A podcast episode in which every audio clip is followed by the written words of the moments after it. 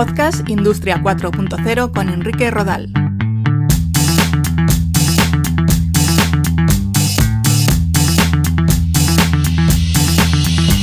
¿Qué tal? Un saludo. Bienvenidos a un nuevo episodio de Podcast Industria 4.0. Hoy vamos a conocer Atlas Tecnológico, una nueva plataforma cuyo objetivo es ayudar a las empresas que necesitan una guía a la hora de implementar las nuevas tecnologías en su actividad. Vamos a conversar con uno de sus responsables. Comenzamos.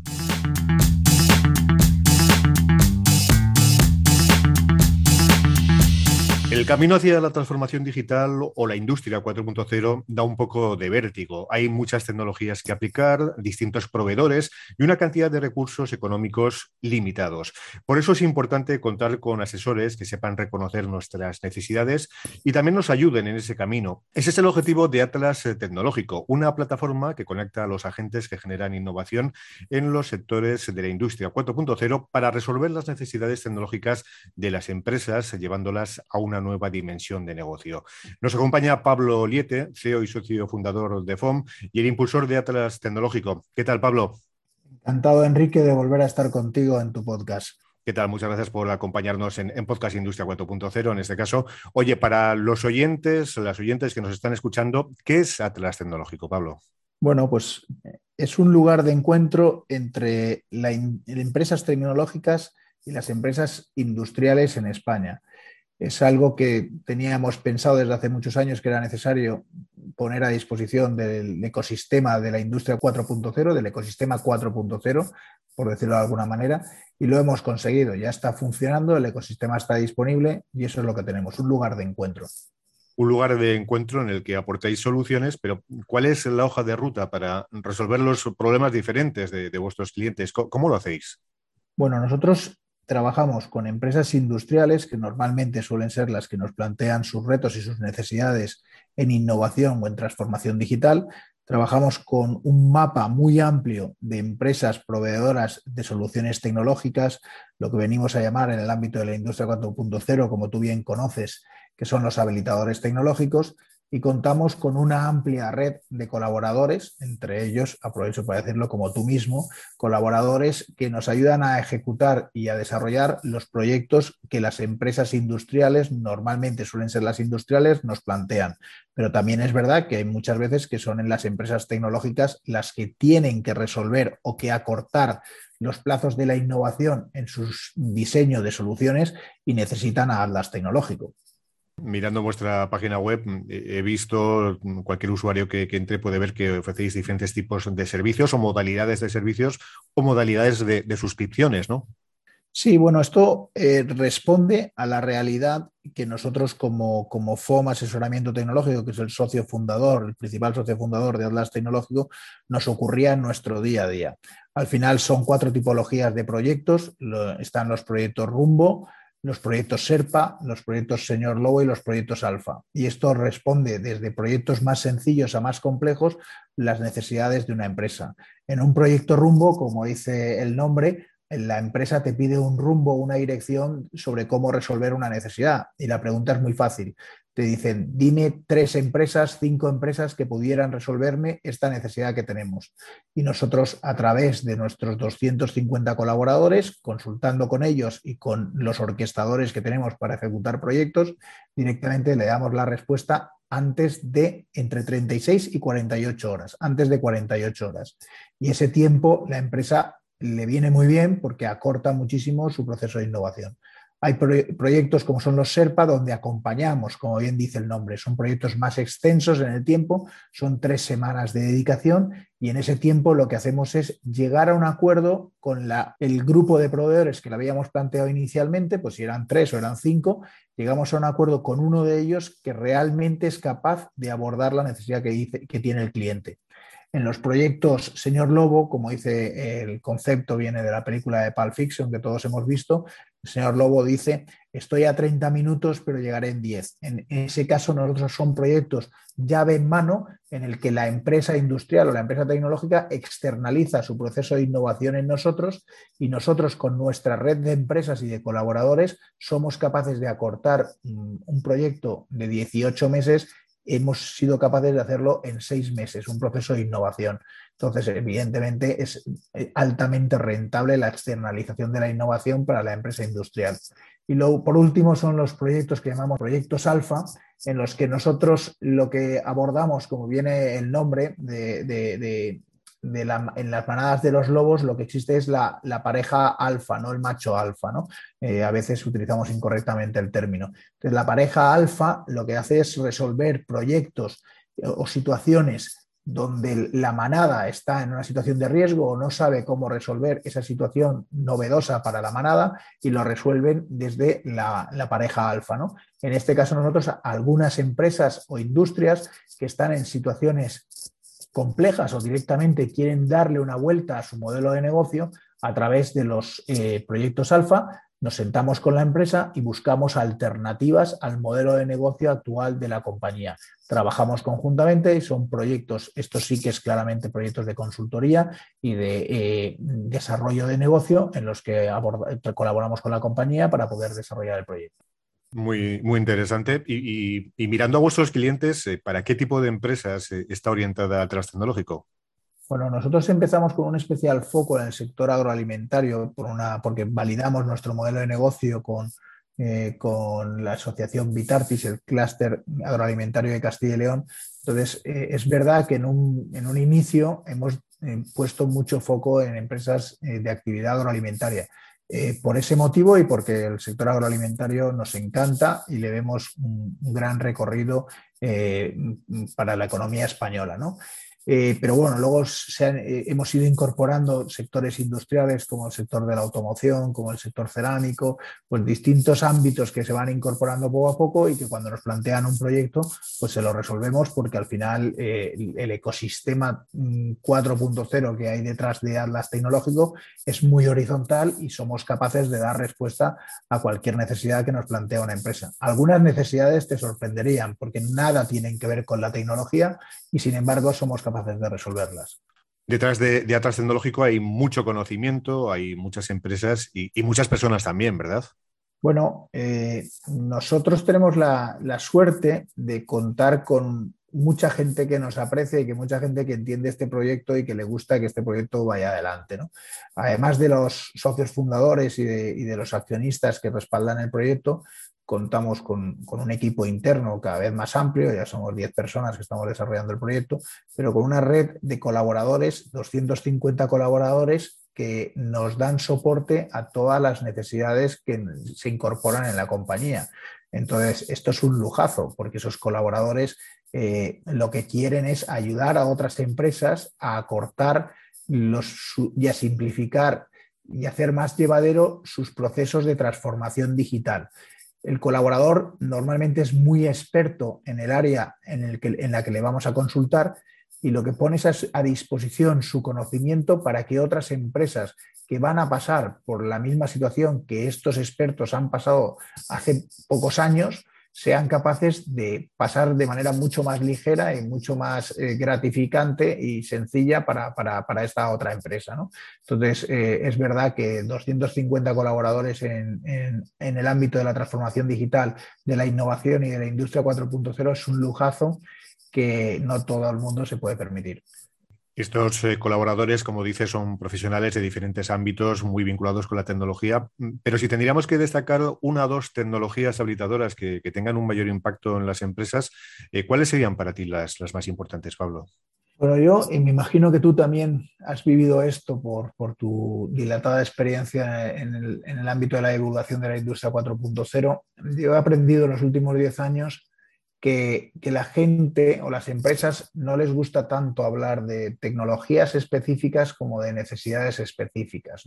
Entonces, si, si quieres hablamos de tecnologías, pero desde el punto de vista de las necesidades, eh, hoy lo que más nos está pidiendo la gente son proyectos que tengan que ver con la gestión o con la eficiencia energética, sería el titular. ¿no? La eficiencia energética es el ámbito donde más proyectos nos están entrando. Eh, seguramente porque también la regulación está ayudando, los temas de emisión de CO2, de gestión de la huella de carbono, eh, todos estos temas que requieren tecnología para poder resolverlos en tiempo real, es uno de los ámbitos donde más mm, proyectos nos están entrando.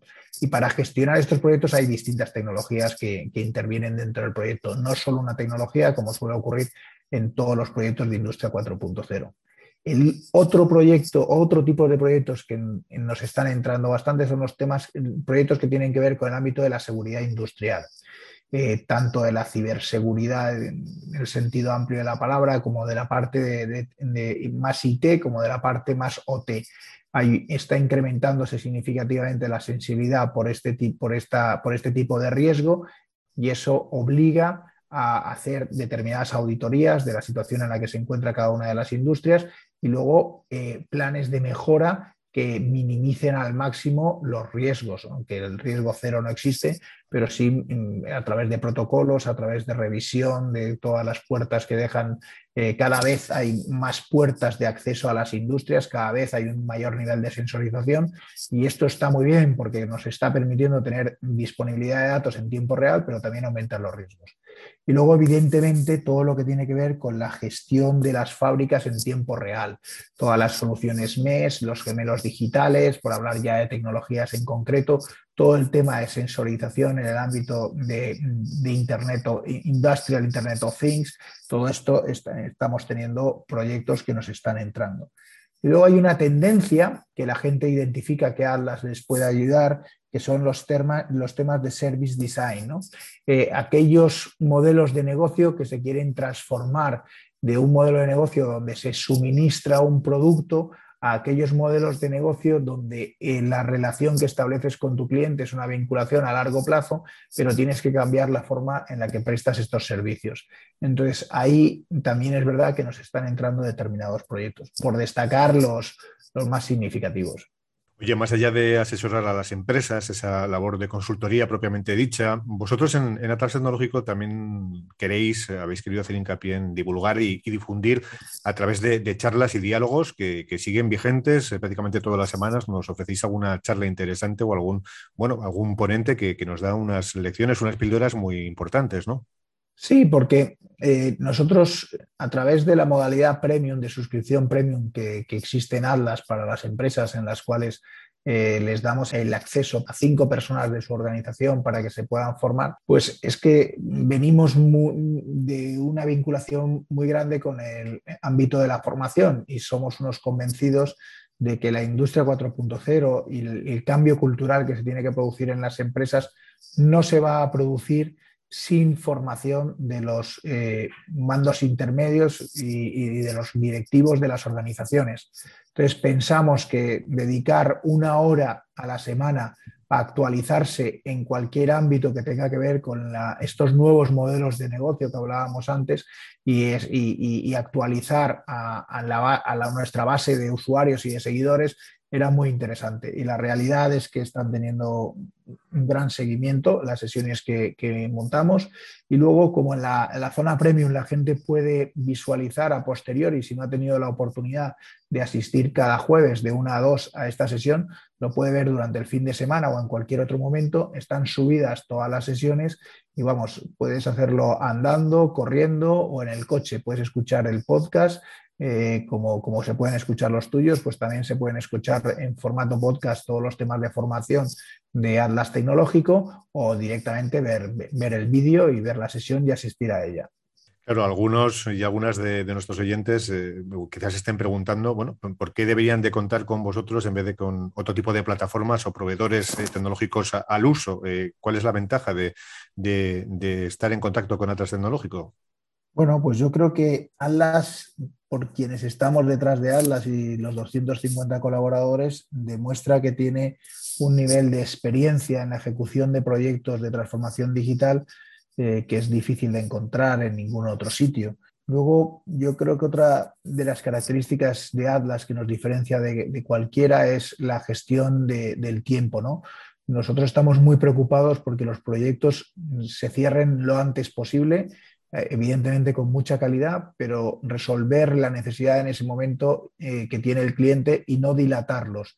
esto muchas veces aprieta más al cliente que a los proveedores o a los colaboradores, porque esa es la, gran dificultad que tienen muchas veces las personas que están en el ámbito industrial, incluso también en el tecnológico, que el día a día les impide poder abordar proyectos de innovación.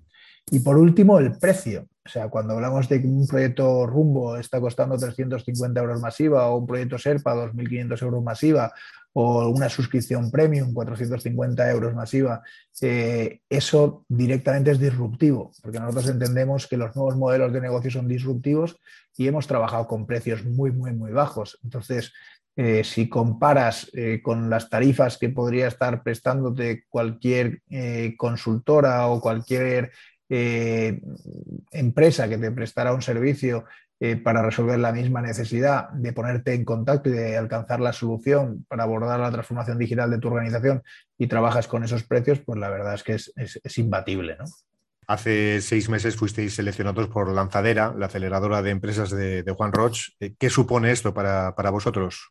Bueno, pues la oportunidad de volver a aprender, ¿no? Yo que he hecho mis másters en escuelas de negocio de gran prestigio en España y que, que todo el equipo pues, es un equipo con, mucha formación eh, a sus espaldas. Eh, nosotros entendíamos que como emprendedores teníamos mucho que aprender y para aprender yo creo que siempre hay que seleccionar el mejor sitio al que ir para, para formarte y el ecosistema de lanzadera yo creo que es, brutal, ¿no? Y como desde los directores de proyecto hasta los propios compañeros que se están eh, formando y que están acelerando sus proyectos contigo. Entonces hemos ido a lanzadera a aprender y la verdad es que llevamos seis meses aprendiendo. Hemos modificado algunas de las cosas que teníamos eh, planificadas inicialmente hacer de una manera, las estamos haciendo de otra y seguimos aprendiendo, por lo cual estamos súper agradecidos a lanzadera y encantados de estar allí. Creo que estáis de aniversario. Mm, ¿Qué tal os han ido las cosas desde que estáis en marcha? Pues muy bien, la verdad es que eh, arrancamos, constituimos la empresa en plena pandemia. Eh, la plataforma, la primera versión de la plataforma la tuvimos disponible eh, el 28 de enero del 2021. ese día fue la primera empresa real que se validó en Atlas Tecnológico y desde entonces pues ahora celebramos un año. Entonces, eh, bueno, pues tenemos más de, cerca de 500 empresas que se han validado. El número de empresas eh, con suscripción premium y básica, pues es el, que teníamos estipulado en, nuestro business plan, en nuestro plan de negocio.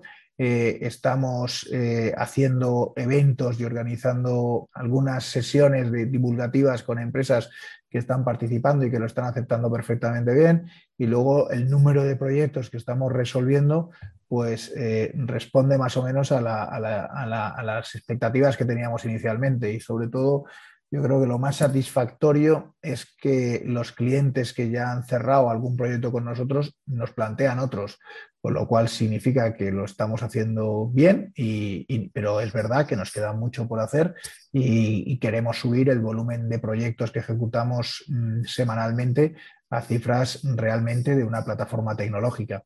Y ese es nuestro reto para el segundo año de, plataforma. ¿Y en este primer año hay algún proyecto que hayáis impulsado o con el que hayáis colaborado que te haya gustado de, forma especial? Ya sé que es muy complicado eh, destacar alguno sobre otro, pero bueno, yo por si acaso te lo pregunto, Pablo. Bueno, pues eh, yo te diría que hay muchos. Eh, cada proyecto que nos entra, y esto es lo bonito de trabajar en Atlas Tecnológico, todos los proyectos que nos entran son preciosos. Y la verdad es que, ahora te diré alguno en concreto, ¿eh? Pero muchas veces tenemos la, sensación de que somos la última, el, teléfono de la esperanza, por decirlo de alguna forma, de muchas empresas industriales y tecnológicas en España. Cuando ya llaman a Atlas Tecnológico, a veces es porque lo han intentado todo, no han conseguido dar con lo que están buscando y nos terminan llamando a nosotros. Entonces, la satisfacción que nosotros y nuestro equipo de orquestadores tiene cuando resuelve el proyecto es, enorme, ¿no?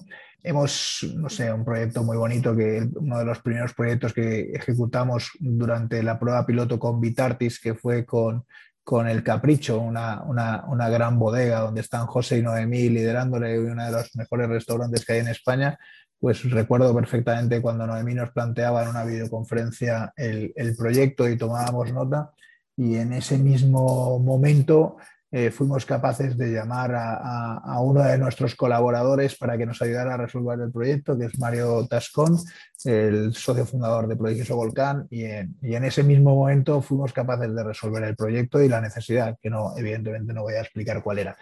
Pero la, cara o la reacción de Noemí cuando en una conversación de menos de 20 minutos resolvíamos un problema que para ella llevaba dándole vueltas más de seis meses, pues te deja muy, muy, muy satisfecho. Pero bueno, también hemos ayudado recientemente, por decir uno de los últimos, ¿no? por dejar el primero y uno de los últimos, eh, a unos emprendedores de, lanzadera que estaban en lanzadera, tenían una necesidad en una parte de su proceso productivo, no eran capaces de localizar quién les podía resolver esa parte del proceso productivo y era fundamental para desarrollar su modelo de negocio y nosotros prácticamente en cuatro días dimos con la solución eh, y les pusimos en contacto con una empresa que era capaz de darles esa, esa alternativa y, esa, y, con ello la viabilidad para su modelo de negocio. Entonces, todos los proyectos son, desde el punto de vista de satisfacción personal para mí y para el equipo de, orquestadores, eh, son súper interesantes. ¿Y qué consejo les darías a los responsables de empresas que, tengan en mente dar pasos hacia la transformación digital y la industria 4.0, pero que por cualquier motivo no, lo tengan claro? ¿Qué, les dirías, Pablo? Bueno, hay una receta eh, que es eh, que yo la llevo pensando bastante tiempo, que es que, que trabajar para abordar un proyecto serio de transformación digital necesitas tener un equipo adaptado a la transformación digital y eso no es fácil yo cuando veo fracasar organizaciones en su hoja de ruta en la transformación digital, normalmente la respuesta está en las personas. El equipo no estaba preparado. Para formar a ese equipo hace falta, mm, para capacitar a ese equipo hace falta mucha formación. Y la formación es una de las, eh, de los, es fundamental. Yo cuando hablo con las empresas que nos plantean proyectos y muchas de ellas tienen que ver con gente que ha pasado con nuestros, con nuestros programas de formación en Industria 4.0 eh, la interlocución es totalmente distinta. Entonces, fundamental es la formación. Luego, la cultura de empresa. Tiene que haber una cultura de empresa que entienda lo que es la transformación digital, porque la transformación digital no es un término marketingiano, la transformación digital es, un cambio cultural que se tiene que producir en las organizaciones. Y luego, la última palanca es el ecosistema. Si no dominas los ecosistemas, es muy difícil que puedas abordar de manera satisfactoria, aunque tengas el equipo adecuado y el equipo esté formado, la, hoja de ruta que tú te has diseñado, primero que seas capaz de diseñar la hoja de ruta y luego que seas capaz de ejecutarla. Porque para ejecutar una hoja de ruta en transformación digital necesitas dominar los ecosistemas de tecnologías habilitadoras, los ecosistemas de socios tecnológicos, los ecosistemas de centros tecnológicos, de universidades, de todos los actores que tienen que ver en el ámbito o intervienen en el ámbito de la transformación de una organización y de un nuevo modelo de negocio. Entonces, esa sería mi receta. Y en esto del ecosistema, pues eh, me perdonarás que lo diga, pero no conozco mejor ecosistema en transformación digital en España que el que eh, te facilita las tecnológico. O sea, como decimos ahora durante la campaña, el ecosistema 4.0 ya está en marcha y eso es lo que hemos sido capaces nosotros de aportar al mercado que no existía desde Atlas Tecnológico. Consejo, receta y, ecosistema, desde luego claves importantes en todo lo que tiene que ver con Atlas Tecnológico. Para quien quiera contactar con vosotros, eh, ¿cómo lo puede hacer? Eh, me imagino que tiene acceso a través de, Internet, ¿verdad? Sí, bueno, a través de la página directamente de Atlas Tecnológico, eh, yo invito a entrar además registrar la empresa, bueno, ahí hay los correos de acceso y de información que se puede contactar perfectamente, pero yo invito, sobre todo porque tiene dos meses de gratuidad la suscripción premium, a registrar la empresa y a, ponerse a funcionar con, el, con, con, Atlas Tecnológico y a disfrutar durante dos meses. Yo estoy convencido, bueno, y así está, nos está dando los resultados, que la gente que prueba esos dos meses de suscripción premium Luego no pasa a la suscripción gratuita. Normalmente y mayoritariamente lo que están es formalizando el modelo de suscripción premium. Y eso, pues, como probar el premium son, tienes dos meses gratuitos, yo invito a la gente a que pruebe directamente el funcionar como una empresa, como cualquier otra empresa premium. Y si luego no termina de verle el interés, pues queda ya simplemente con la suscripción básica, que es gratuita, y, ya cuando piense que va a utilizar la premium, pues suscribe la premium. Pero no está siendo el caso, la gente directamente suscribe el premium. Pues eso sin duda es una buena noticia. Pablo Liete, CEO y socio fundador de FON y el impulsor de Atlas eh, Tecnológico, muchas gracias por atendernos eh, a Podcast Industria 4.0. Un fuerte abrazo y que, que vaya todo bien. Un abrazo, Pablo. Muchas gracias, Enrique, y enhorabuena por todo el trabajo que hacéis desde el podcast.